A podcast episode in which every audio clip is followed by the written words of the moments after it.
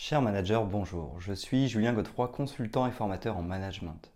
Pour progresser facilement dans votre management, je vous invite tout de suite à télécharger gratuitement mon e-book de plus de 40 conseils pour motiver vos équipes. Vous trouverez le lien dans la description. Pensez aussi à vous abonner à ma chaîne YouTube pour consulter mes dernières vidéos.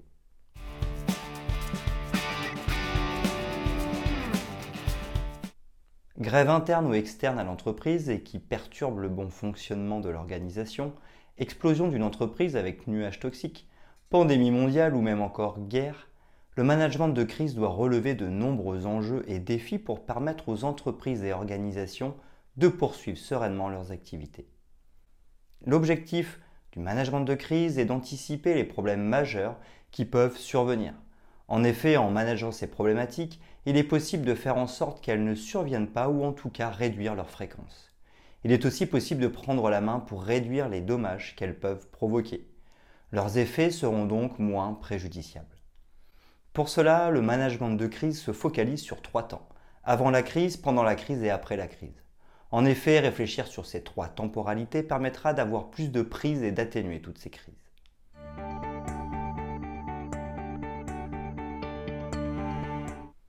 Management de crise avant la crise. De nombreux leviers sont actionnables bien avant que la crise ne survienne. Il sera donc question de ne pas sous-estimer cette période. En effet, par temps calme, il est toujours plus difficile d'engager des moyens et de l'énergie en prévision de temps plus difficiles. Pour autant, il est essentiel de prendre conscience que c'est avant la crise que le plus de leviers existent. C'est à ce moment-là qu'il faut agir afin de minimiser ses fréquences et ses impacts nommer une équipe de management de crise. Dans un premier temps, il sera question de nommer une ou plusieurs personnes qui mettront en place le management de crise. Le risk manager est la personne en charge de la gestion des risques, risk management. Cependant, il faut noter qu'il ne s'agit pas à proprement parler de personnes qui vont gérer la crise ou s'occuper de tout. Cette équipe va simplement mener une réflexion sur les risques, leur gravité, leurs enjeux, mais aussi sur les moyens de les prévenir, de gérer les risques et de préparer l'après. Ainsi, cette équipe peut elle aussi juste animer les personnes concernées par les risques pour qu'elles les anticipent, préparent les plans d'action, etc. Il y a donc deux niveaux concernant cette équipe de management de crise qui sont généralement fonction de la taille de l'entreprise ou du nombre de crises possibles. Soit les personnes désignées pour mettre en œuvre le management de crise gèrent directement les crises, soit ces personnes animent les équipes pour que celles-ci soient en capacité de gérer les crises. Identifier les risques et crises possibles. Ensuite, il s'agira de comprendre et d'identifier tous les risques majeurs qu'il est possible de rencontrer pour l'entreprise. Il peut s'agir de catastrophes naturelles, catastrophes chimiques, crises politiques, crises sociales, crise stratégique, crise financière, crise juridique, etc. Elles devront être identifiées précisément. Par exemple, pour les catastrophes naturelles, il peut s'agir de risques de submersion, parce que l'entreprise est dans une zone inondable. Toutes les crises devront être regroupées, classées et notées dans un document unique d'évaluation des risques professionnels, DUERP. Prioriser les risques pour un bon management de crise. Une fois les risques identifiés, il est important de les prioriser en fonction de la probabilité qu'ils surviennent et de leur gravité. En effet, nous ne gérerons pas le risque de la même manière en fonction que le risque est très probable mais pas très grave, peu probable mais il aura des impacts majeurs sur les activités de l'entreprise voire sur les alentours. Pour cela, il est possible de les évaluer en leur donnant une note. Chaque crise est évaluée de 1 moins important à 5 plus important sur les critères de la probabilité des impacts. Ainsi, une crise peu probable avec une note de 2, mais avec de forts impacts, 4 sur 5, va avoir la note de 2 x 4 égale 8. En parallèle, une crise vraiment très probable avec une note de 5 mais avec peu d'impact, 2 sur 5 aura la note de 5 x 2, 10. C'est donc ce risque qui sera prioritaire et qu'il faudra gérer en premier. Prévoir des plans d'action. Ensuite, troisième étape de cette phase de prévention, définir un plan d'action en fonction de chaque crise identifiée. Nous pourrons commencer par les risques prioritaires en leur accordant même une attention particulière. Il s'agira de prévoir ce qu'il est possible de faire pour réduire la probabilité des risques et leurs conséquences, mais aussi de définir quoi faire pendant la crise et enfin les actions à mener après la crise. Animer et diffuser auprès des personnes concernées. Enfin, outre les plans d'action, il sera aussi question d'identifier les personnes concernées par la crise.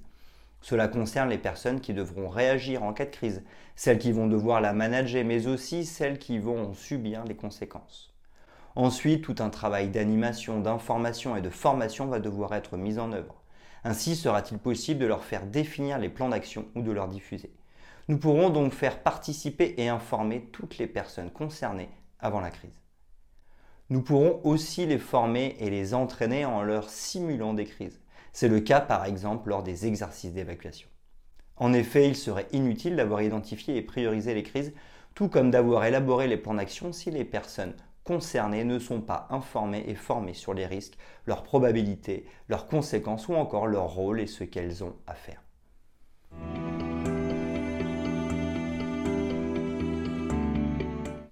Gestion de crise pendant la crise. C'est bien lorsque la crise se déclenche que le travail en amont va être utile. En effet, lorsqu'une crise de grosse ampleur va se déclencher, nous allons tous fonctionner par automatisme. En effet, si l'entreprise est submergée par les flots, seuls les réflexes des employés vont permettre de gérer cette crise. S'ils ont été convenablement animés, informés et formés en amont, alors ils auront les bons gestes pour éviter les drames. Ils sauront donner l'alerte, ce qu'il faut protéger, s'il faut couper ou non l'électricité, comment évacuer ou encore s'assurer que tout le monde est bien sain et sauf, etc. Les plans d'action définis en amont seront d'une grande aide pour guider chacun dans la crise, car il sera évident qu'il ne sera plus question de réfléchir. Il s'agira aussi de demander de l'aide. Pompiers, gendarmerie, collectivités territoriales, etc. Tous les organismes concernés par la crise devront recevoir l'information pour pouvoir s'activer. Surtout que la crise peut toucher les populations locales ou la faune et la flore. Il y aura une véritable urgence à donner l'alerte à tout le monde.